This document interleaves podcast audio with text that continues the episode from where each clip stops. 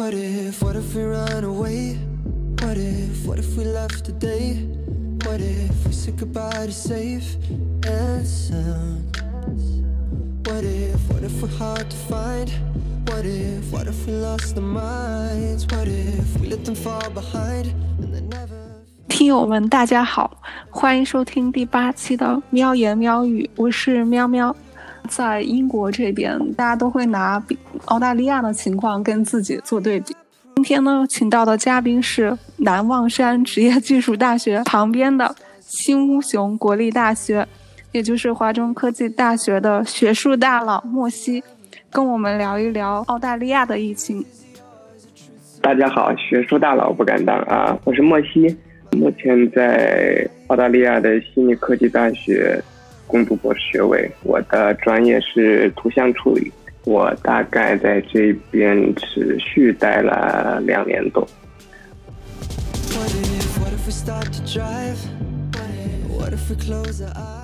刚过完春节，先跟你说个新年好，跟大家介绍一下你这一次在悉尼是怎么过的春节吧。谢谢，也给大家拜个晚年。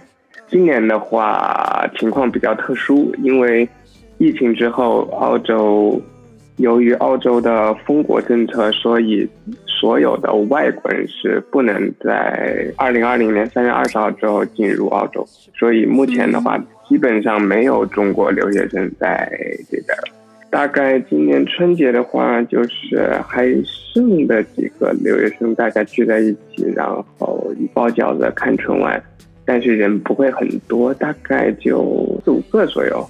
我也是昨天前天拿到了大使馆给的春节包，春节包应该是基本上各个国家嗯都内容应该差不多，但是澳大利亚就是有给了二十五个普通的口罩，然后给了大概三四个那个 N95，然后给了一包卫生湿巾。改口，因为我口罩的话，我可能我猜可能会比你们稍微少一点儿，因为目前的话，澳洲澳洲的这个疫情还是不是很严重，所以应该不需要那么多。我们是没有卫生纸巾，然后就给了几盒那个莲花清瘟胶囊。现在我这儿这个这药堆穿了。我们这边没有没有莲花清瘟胶囊，因为这种中成药在澳洲入境，在澳洲这个入境管控的时候会出现一些麻烦，所以我们就没有类似的药。刚才听你说的意思就是说，至少是在你身边，留学生已经是非常少了。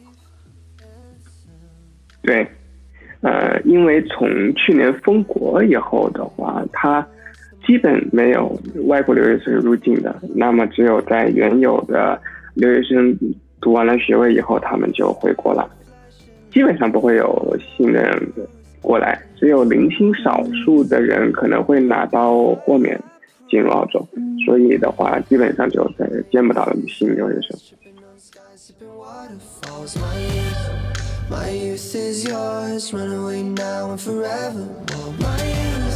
my youth is yours a truth so loud it cutting all eyes my youth my youth. 去年当时中国国内还疫情比较严重的时候澳洲就已经开始有一些措施了。嗯对。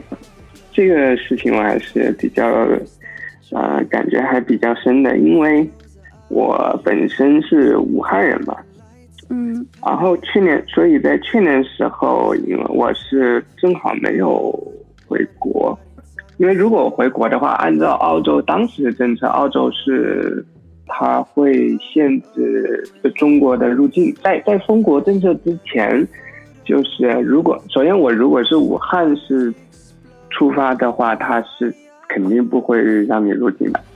嗯。你是中国其他地区的话，那个时候会执行一个叫十四天的第三国中转，就是你得到第三一个第三方国家，然后在那里待满十四天，然后再进入澳洲，那样他才会允许你入境。所以这种情况下，他可能它相当于这个就一种变相的是一种替代性的隔离，因为它呃，如果你进入了其他的国家，可能在其他的国家会受到检疫或者隔离，那样的话，再进入澳洲的话，它对他来说可能相对可行。像我们国内的护照的话，它不会显示你是哪个城市，但它会显示你是哪一个省嘛。湖北的可能就比较困难了。在当时那种情况下，如果是湖北的话，他是不，他会拒绝入境的，只允许本国的人回去。这两个说法其实是一致的嘛，就是说，因为他他他不让他不让其他非澳洲公民和永永居的人入境的话，那也只有本国人能回来。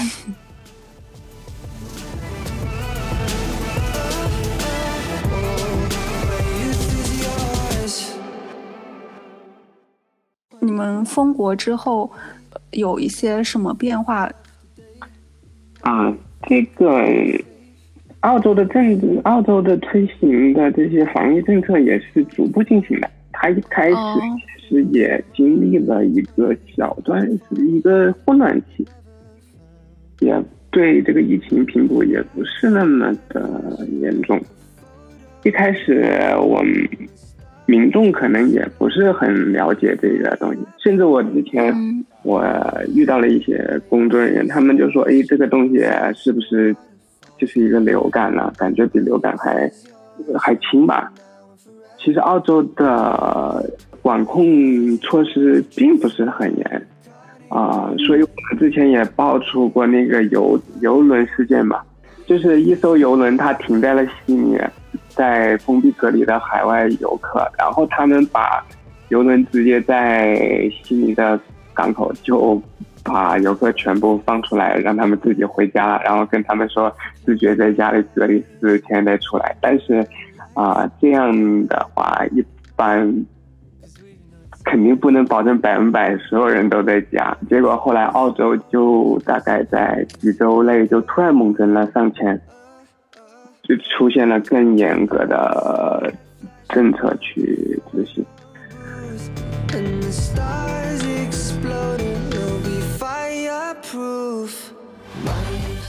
你刚才也说他们会有更严重的一些政策，主要是有哪些政策呢？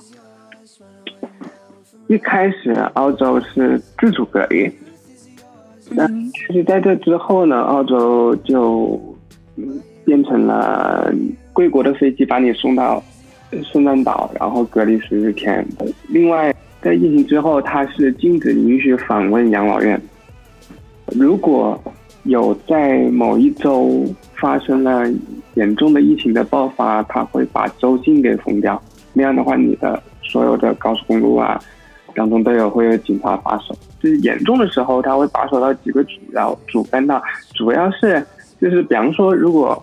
之前像维州、本和悉尼都大概有一两次封城，封城的时候就是整个大悉尼地区封住啊，就是你们在里面的行动啊，交通是自由的，但是在在越过州境的时候，因为另外一个州它它会直接派警察在几个主干道进行检查啊，所以这样会限制车辆，这样的话它可能会限制一定的流动。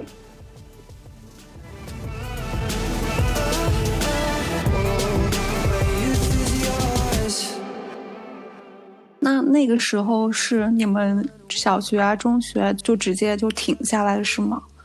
一开始的时候，其实小学和中学还是没有正式停课，就可能在有一段时间，它会出现了那种暂时性的停课。就比方说，如果有个地区它的学校报告了疫情，然后这一个地区它可能就把小学、中学给停掉。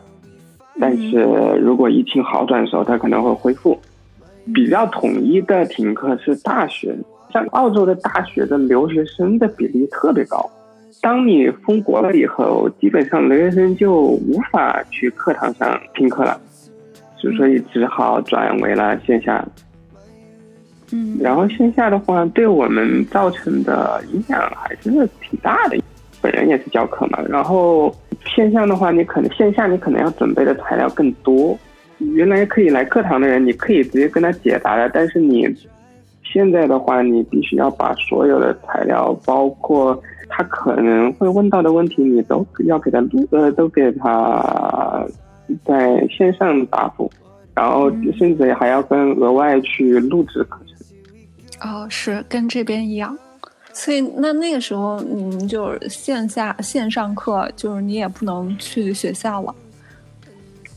对，那个时候就是学校会关闭实验室，其他的话虽然你可以进入，但是基基本上大部分的设施是无人使用的，嗯，有的也关闭了权限。那样的话，在那一段时间就是变成了那个 work working from home。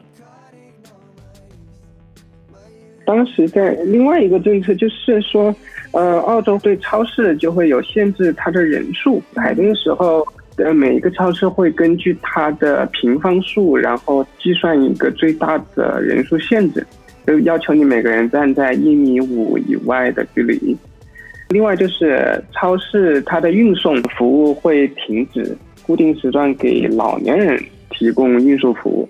所以我们之前早期的时候，因为呃疫情的恐慌，想囤食材的话，就不能用送货的方法了。那你们那个时候有跟英国还有美国这样子疯抢一些食物啊、卫生纸什么的吗？啊，对，主要的就是在抢卫生纸啊。其实我到目前为止，我都没有理解为什么要抢卫生纸。我们这边之前有一个新闻报道说，有人跑到连锁超市，然后他抢了一大概一百五十多箱的卫生纸，自己囤在家里啊。就是疫情缓和了以后，这个人又带那么多卫生纸跑到超市去退钱，然后超市的员工直接把他怒骂了一顿，然后要就把他赶走了。What if, what if we lost the minds? What if we let them fall behind and they're never found? And when the lights start flashing like a photo booth and the stars explode. 一直有一种印象，就是澳大利亚人特别遵守政府的这些措施。其实是因为我们这边罚款比较凶，就比方说我们前段时间封州境的时候，我们有强制口罩令，所有人到公共场合，包括公共交通啊，嗯，购物啊，你就必须得戴口罩。但是有很多人其实是不戴的，这这边就会有警察站在各个的火车站的出口，嗯，他会巡逻嘛。如果你有时候碰到那种人，他不戴口罩，又又很恨。你跟他说了，他坚决不戴，然后警察就抓了他罚款。你们这一罚罚多少钱呢？罚的话，应该会罚个几百刀的样子。澳洲的罚款都很凶的。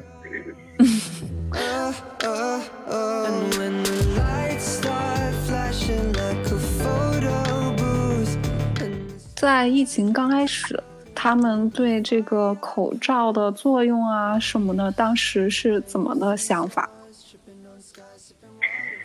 他们当时的话，因为我个人是居住在华人区，我就会发现华人区很大的跟其他区域很大的区别就是口罩的覆盖率特别高。相比之下，其他的地方好像就走在街上基本上没什么人戴口罩。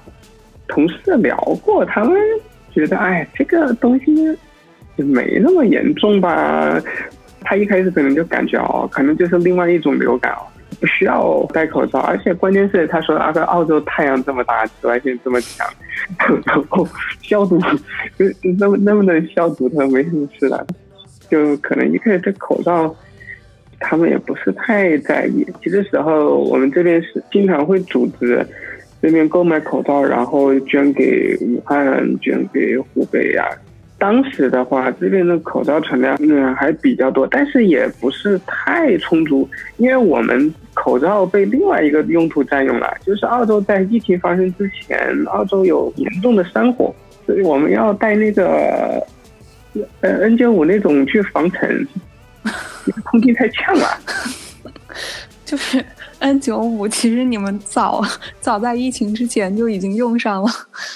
对对对，所以那时候澳洲人状态就好像是，其实刚刚把口罩给摘了，所以说他们可能那个时候反而更不愿意，更不愿意戴口罩，因为现在戴口罩就觉得已经是很堵得慌，戴了大概可能就用了半年左右了。哦，这个我真的没有想到。嗯，那就是后来就是他们没办法，只能就强制戴口罩。有没有就是有人就是暴力示威游行什么的反口罩？有，不光反口罩，还反隔离啊！就墨尔本之前封城的时候，他们几个重点街区就是要求你是就待着不要出出门的，就是非必要不要出门。然后就会有一些人跑到街上去冲撞警察。然后去抗议说你们这个限制自由了，但是之前但是后来还好，主要就是也虽然有可能有有些上百个人激进的跟警察发生冲突吧，但是大多数人还是在家待着，因为慢慢也知道这个疫情就是嗯。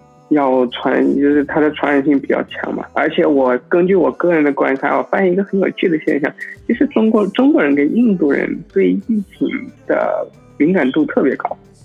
有一个特别有趣的事情嘛，就是我一开始在疫情刚开始的时候，然后我因为我我想我一线一个人一个人在这边，我就觉得啊，要当时要小心一些啊，然后我就会。啊，跑到药店里去买了支，我很下意识就买了一支温度计。然后那天我在药店的时候，正好我旁边有三个印度人，然后我就去那个呃货架上面取那支温度计，然后把手伸过去拿温度计的时候，这三个印度人刚开始我就听到他们在聊这个武汉疫情的事情。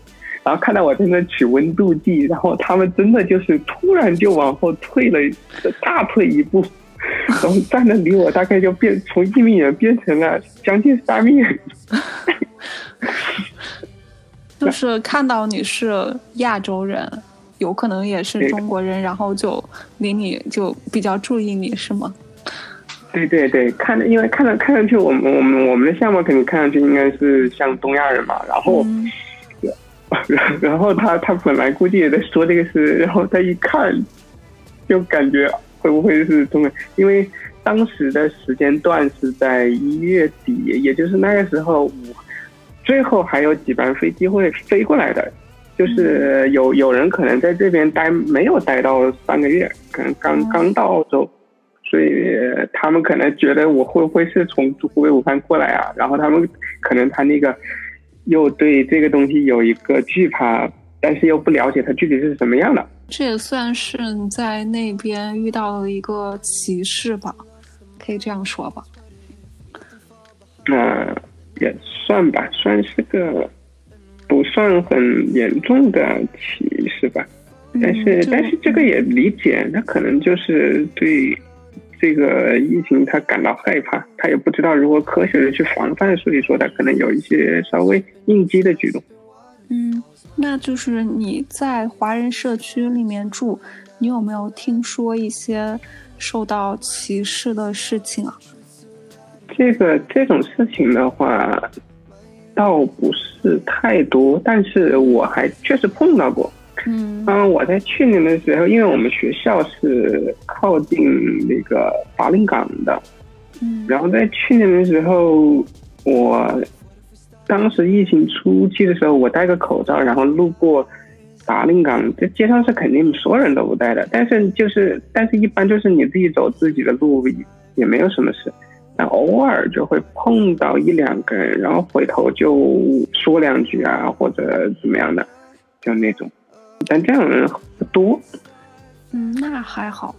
就是我其实前两天去拿那个春节包的时候，我回来的时候，那个人可能看到我手上一堆口罩，然后我也戴着口罩，还有三米还是两米的时候，他就用手捂着自己的嘴等我们俩过了以后，我回头看了一下，他就把手放下来了。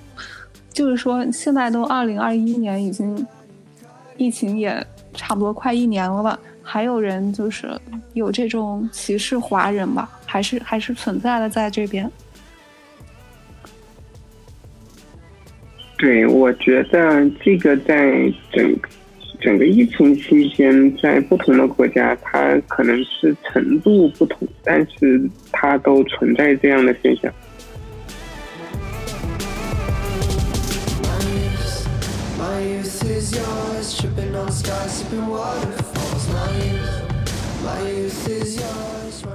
我他有这样的一个政策刺激经济，就是说你出去吃饭。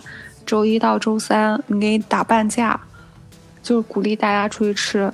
那个时候是七八月，澳大利亚政府有没有一些类似的措施，鼓励大家出门消费这种？澳洲在这个疫情当中，我感觉澳洲短期内对经济的权重并不高，感觉他就真的是在一直赔钱。英国他还是很在乎经济的。他做什么事都是想赶紧把这个经济搞上去。可能澳洲政府的心态不太一样，封国政策对澳洲来说经济损失肯定很大。然后澳洲他不停的在给别人发 job keeper，就要你们这些人在家待着不要出来，就这个意思。这样的话，他肯定也是经济损失很大的。但是也就是说，他可能他的思路是牺牲经济，然后限制你的流动。这样的话，你没有钱，你可能会。主动说不行，我一定要去上去找个地方上班，不然的话我就没有钱吃饭了。那样的话，那就算生了病也硬着头皮去上班。嗯，我们这儿其实有这个情况，就是生了病也上班，结果就没多久就去世了。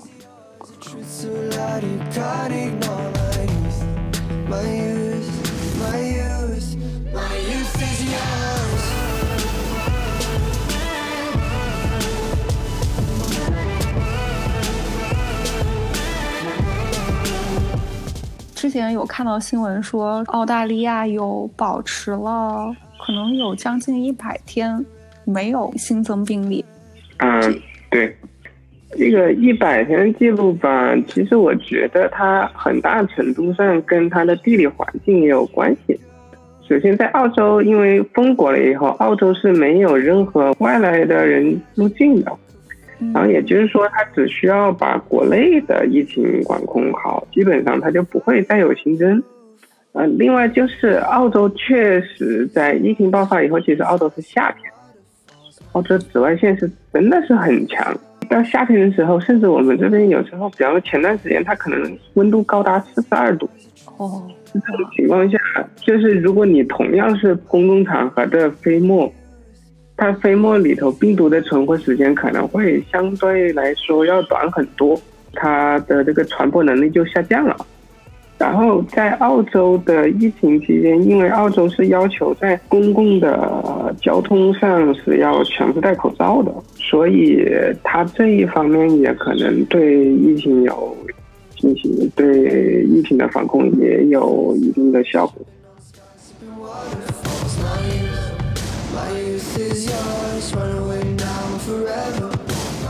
英国开始学澳大利亚做了一个措施，你落地即隔离，来英国的人他们就要去酒店自费去隔离，住个十天，也是应该算是从澳大利亚学来的经验。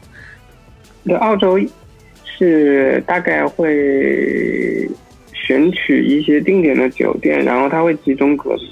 有点像国内的目前航国际航班的隔离方式，嗯，但是澳洲的隔离好像感觉没有那么严格，因为我们之前的两次封城，一次在墨尔本，一次在悉尼，啊，墨尔本是最近又封了，哦，然后墨尔本好像是说他们查到了。当然，他们的反应现在也算比较迅速。就是墨尔本查到一个呃隔离酒店的员工感染了，嗯，然后之前悉尼好像也是因为是沙滩聚集，可能也跟这个隔离的病例有关。也就是说，他们在这个消毒啊这些手段上，我感觉可能执行的没有在国内那么严格。一一般来说，也它有一个严格的规程的话，它不太会工作人员会被传染到。嗯，你们政府出了这个政策的时候，有没有人反对啊？就觉得把大家都关到像坐监狱一样的，然后还要自费掏很多钱。也一开始肯定有，肯定有很多人会喷，但是喷的话，喷归喷，这个照样是执行的，他也没有说因为有人喷，他就这个东西就不做了，这个也也是没有办法。你如果不隔离的话，就那么像我们初期游轮，直接把人从港湾直接放下来。你们那个游轮是玩到了悉尼，他们可能是不同国家的，然后他们就从。游轮上下来了，进入了悉尼市，然后坐飞机各回各家。他们是个返程游轮，因为上面大多数人是澳洲人，然后也可能有别的国家游客。然后他游轮就是，嗯，到达了港口以后就把他们直接放下来了，就说你们各回各家，各找各妈，然后到时候通知我一下，如果你有什么问题。嗯，然后他。直接回去了，有人可能下来了，直接就去商场里买东西啊，或者怎么样。那个时候可能已经是患者了。这个新冠爆发这么严重，可能就是因为这个游轮的问题。碰到这个问题，他有人就说：“哎呀，嗯，这个人怎么这么这么自私啊？怎么跑了就在家不好好待啊？或者要待满十四天就自己跑出来？”另外的有人也会说：“这个是他自由，这个是他的本身的权利嘛，然后他当然可以自己出来。”然后也有可能会有人说，那你应该就应该在家待啊，那澳洲政府应该就不是应该把他让他直接嗯从船上下来，而是把他送到一个地方隔离啊，怎么样的？反正就是这样的不同的说法都有。反正大家都是在网上相互喷一喷。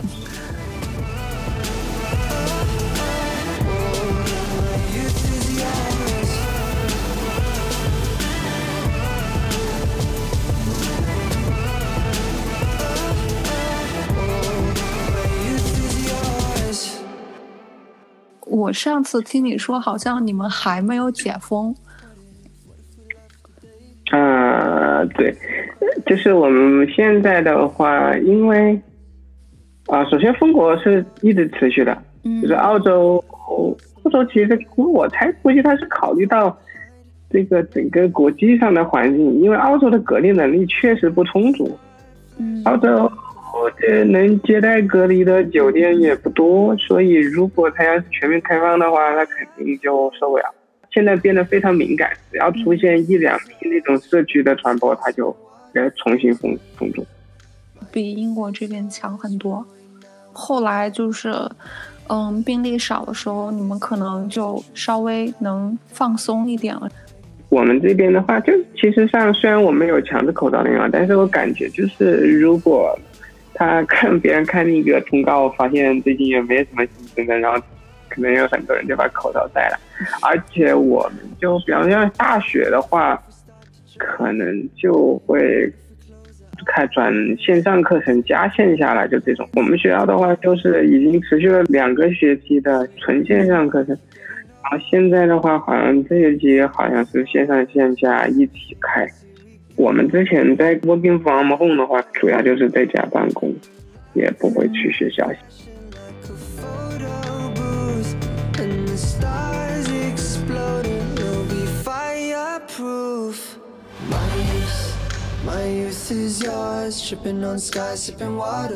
那就是你们是从去年的二月是吗？开始封国？三月二十号。就封到现在也快一年了，中间还过了一个西方人民很重要的一个节日——圣诞节。大家怎么过圣诞啊？就之前圣诞就是大家一起出去玩什么的，那这一次就很不一样了。这次圣诞的话，其实其实，就今年春节我还稍微。过了一下圣诞的话，我感觉基本上都在加班，因为确实周边的人已经基本上没有剩了。我我一去办公室，有我有时候偶尔会去学校的话，因为现在线上线下混了嘛，嗯，然后就基本上好像之前的中国同事好像基本都不在这边，都都已经回去了嘛，也没有什么人。当地的悉尼人民呢？因为在英国它是这样子，它就是圣诞就希望大家就原地待着，就跟我们这个就地过年一样的政策。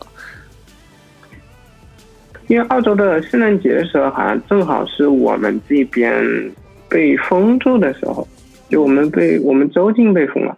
嗯，悉尼地区的内部的话，怎么该怎么过怎么过，嗯只是说你不能越境跑到别的州去嗯，啊，那个地方会有警察站岗。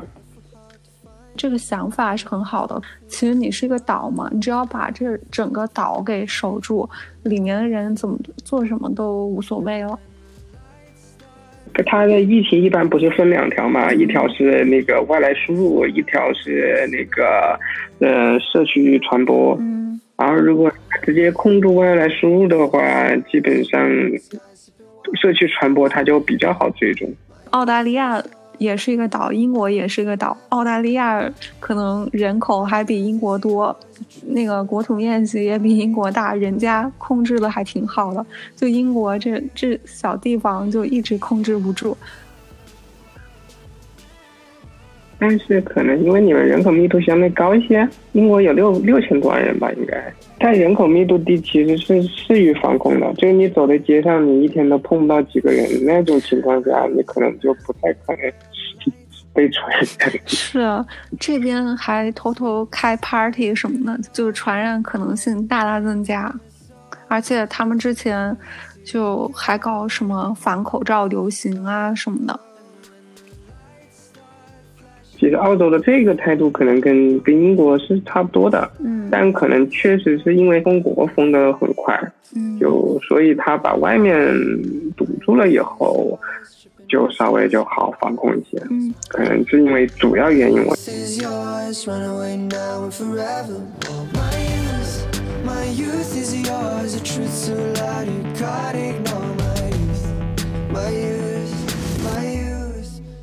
在澳大利亚，你们现在开始打疫苗了吗？好像今天我早上看的新闻是说，从这个月底，好像或者三月初就要开始打。呃，这一周吧，这一周好像就已经开始了。澳洲的疫苗出现了波折。澳洲的最早的疫苗，它是昆士兰大学自己开发疫苗，哦，然后他们的好像是二期还是三期实验的时候失败了，结果他要从英国买疫苗还是美国，最后是订的辉瑞的疫苗，因为不是自己的疫苗嘛，所以可能他还要等别人生产。哎，那你们那儿打疫苗是像英国这种按年纪排，还是就是说，呃，我想打我就去打？听说应该是他会有一个优先的人群的，我猜可能他会优先给医护啊，主要是在前线比较危险的人。我那边有机会说能给你打疫苗，你会去打吗？其实你要我现在说打的话，我感觉好像我个人好像也没有太大必要了。当然了，如果我要是回国的话，嗯进行国际旅行的话，可能我觉得打一下还是很必要。但是目前在澳洲就这么待的话，因为他本身他也基本上也没有什么病例。当然了，他如果全面推开的话，我觉得最好还是打，等着如果是对别人负责的态度，嗯、还是接种一个。但是可能就是说我不会去抢的去，比方说他们有一个优先级，如果我们是在一个很厚的优先级的话，可能就会会非常淡定的等。主要两种人群比较急迫吧，一种就是他在医护前线呢，他这个可能他会暴露在病毒的危险之中；第二一种就是你参与国际旅行的，在这种情况下，他可能也会暴露在病毒之中。而其他的人来说，就客观上来讲，目前我觉得澳洲嗯大多数人还是处于一个在相对比较安全的环境下，所以就是它疫苗的话，它可以逐步慢慢推开。哎，这个的话，就大多数人他都不需要去抢着打疫苗。然后你刚才还说到一个国际旅行，那就是你有打算二零二一年回国吗？澳大利亚疫情比其他国家控制的好很多，你们应该回国也不是很难吧？像英国这边还挺难的，现在不知道你们是不是也要做什么双阴性证明？对我们这边目前回国也很困难，因为我们这边是五个一的航班限制，现在每周只有一种航班。然后你现在回去的话，还要在四十八小时之内拿到双阴检测。嗯，那样的话，就首先第一，你购买机票就比较困难。你购买机票提前几个月可能订到的机票还很贵，而且还不一定买得到。你刚才说是一个航班，是整个澳大利亚国家只有一个航班。啊，不是，就比方说到一个定点的一个一个地点，就是一周，它可能就是就是就是两点之间就只有一个航班。哦，嗯，然后这种情况下，就相当于说你一个礼拜去那个地方的人，那也只能飞个上百个人。嗯，那是。你限制是相当大的，那大多数人就不能按时走。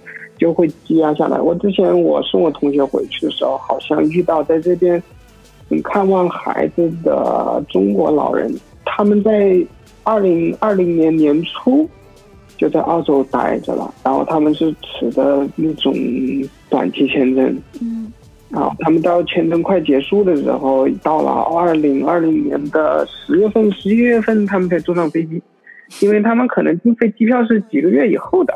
澳洲的航班相对很少，澳洲还破产了几个航空公司。破产了。对，说到这个，说到一个很有趣的事情，就是我去年我之所以没有回家，嗯啊，没有回武汉，也是因为去年年底我去开会的时候，然后因为我坐的一个航班，它飞机漏油了，结果就导致我迫降，相当于是还在空中遇险吧。嗯，然后是，对，当时下来还有十几辆消防车、救护车，然后就那个，所以我当时心有余悸。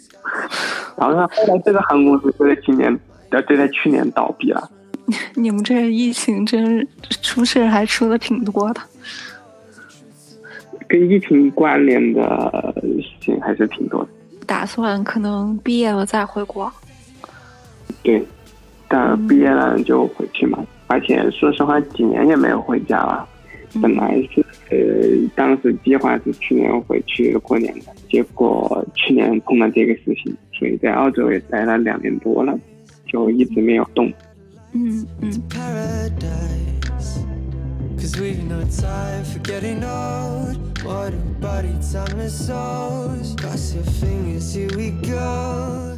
也关着快一年了，这一年有没有什么感受？啊，这一年的话，我觉得主要有三点感受啊。嗯，第一点的话，首先这个人还是要注意身体啊。我们说这一年也不容易，我觉得还是要一个感恩的心态去对待这个。因为这个事情以后，我感觉突然觉得我人人还活着，一个很幸运的事情。之前疫情发生初期的时候，我们家他们在武汉，所以是亲身经历了武汉的疫情。在疫情爆发之初的时候，所以大家都会对身体健康的有非常重的担忧，对家里人很关心嘛，所以说沟通的这个频率也比原来高，自己就变得更加重视家庭啊，重视家里人健康安危啊。第二点的话，你为了面对一些突发情况，还是要重视这个个人的一些必要生存技能的培养。清明封城的时候。因为我们我们早期的时候是火车并没有限制你说一定要戴口罩上火车，嗯，之前说的他把游轮上的人就放走了嘛，然后其实，在那个情况下，公共交通就不是很安全。澳洲的公共交通其实我我猜可能比要比伦敦应该要差一些，这边的话基本上只有火车，然后没有基本就是没有环线的。然后可能就会不方便，然后你要出去购物的话，可能你你要出去吃的话，这个时候你可能也找不到餐馆了，餐馆它可能很多会关，或者只有少会有些会开啦，会只让你 take away，或者你得点外卖的话，外卖的话又有人工费，这种可能锻炼自己的生活技能，如果你自己 cooking 的话，或者你然后你还会你还会 driving 会更方便。嗯，哎，那你这一年都是自己做饭？严重的时候肯定自己做，严重的时候，哦，因为那时候很，而且我们这边真的餐馆倒了好多。疫情来的时候，因有些地方的话，可能原来留学生比较多，然后他才会有餐厅的经营比较好的情况。嗯，留学生不在的时候，这个餐厅的生意就不太好，很多就倒闭了。然后另外就是他们刚开始很多餐厅就是直接把堂食给关掉嘛。嗯。然后如果他远的话，叫外卖的话，外卖费占比也不少啊。嗯。所以还不如自己做呢，感觉。哎，那你们那边政府有没有给这些经营者发钱啊？什么这种救助经济之类的？有吧？澳洲有一个补贴叫 Job Keeper，这种失业的人他都可以领补贴。嗯，你要说补贴的话，也领了一年多了。我不记得是每月还是两周是一千五百刀，后来下降到一千二百刀。学校好像之前还会补补给留学生。但是我我没有申请，因为他那个是，如果他说如果你没有收来源的话，或者在疫情遇到了困难，然后他会给你发一次性发一千五百刀。嗯，那还可以啊。另外，如果你要是当时从第三国进来的话，他会给你补贴，呃，海外隔离十天的费用和机票。哇，这个澳大利亚好高大上啊！这个应该是大学的个人行为吧，因为毕竟你是他的 customer，他这样做的话，对他的招揽留学生也有一定的好处。我们这儿的话，可能就给你稍微减免了一点学费吧。澳洲应该也会打折，但是毕竟现在确实也没什么留学生。最后一点，反而觉得是最重要的一点，中国古人说的“慎独”。如何去面对孤独？因为其实，在澳洲疫情当中，对留学生来说最大的问题其实是心理问题。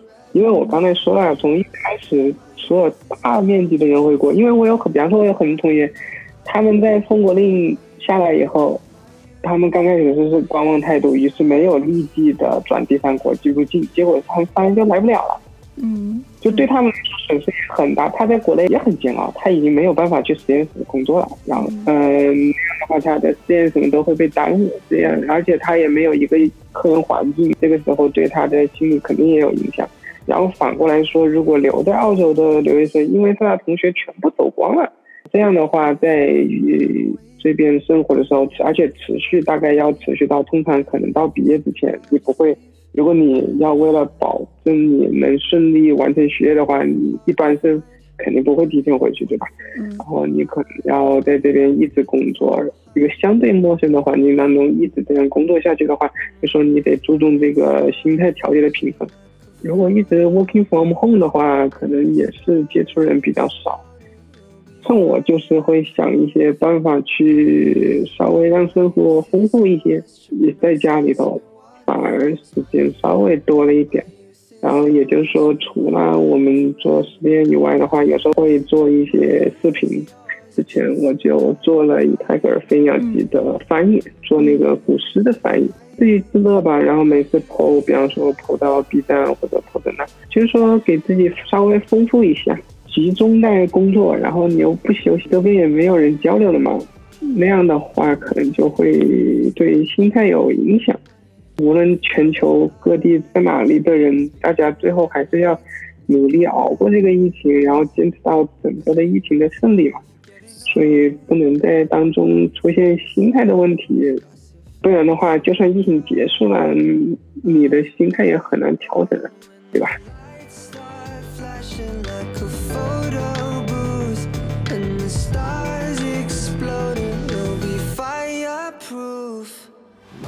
那最后一个问题就是疫情中吧，有没有什么印象最深的事？我觉得大多数人还是对这个疫情还是有相对比较科学的态度。第一，他是对此谨慎的；第二，还算是比较温暖的，就不是那种带歧视的态度。疫情开始了，但是我们并没有。有那种比较严格的说，你一定要戴口罩怎么样？之前我去驾校去换驾照嘛，服务中心的工作人员他就会自己准备了口罩，然后他看到我没戴的话，他会给我几个。第一，他会重视到这个疫情的防控措施。嗯。第二的话，他不会用一种伤害你情感的手段。嗯。所以有这样感觉就比较好。其实我觉得大多数人在这个疫情当中，就说如果你能理性的、谨慎的对待疫情本身，同时你需要保留对人的温度，我觉得这样是最好的。我重视疫情，但是我关心的是人。虽然澳洲也一开始确实有很多地方嗯也不太好，但是我就是整个观察一下还可以。确实，他也做不到中国的那种严格防控。一开始确实是低估了，开始我们还是自主隔离那样的，但是后面的话，我感觉整体的控制情况应该还好。所以就是为什么澳洲防疫的这个结果是在欧美国家里算是非常非常好的。它也是一个互相学习的过程。早期的时候，中国一开始在一线先碰到这个病情，然后我们采取了一些隔离啊什么这些就比较标准化的流程，其他的国家得对这种流程进行参考嘛。然后在当然，他也是根据自己情况去调整，可能每个国一国的它状况不一样。嗯，最后他调整到适合自己国家，然后能尽量保证自己国家的经济运行和疫情防控能稍微平衡的一个这样的情况。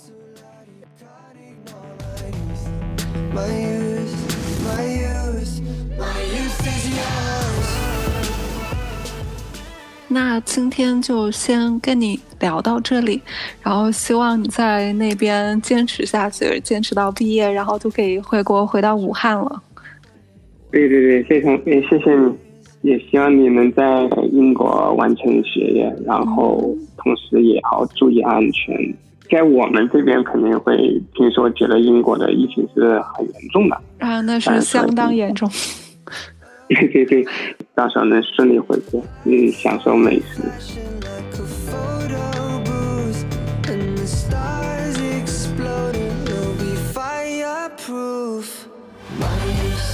My youth is yours, tripping on skies, sipping waterfalls. My youth, my youth is yours, run away now and forever. My youth, my youth is yours, the truth so loud you can't ignore. My youth, my youth, my youth, is yours.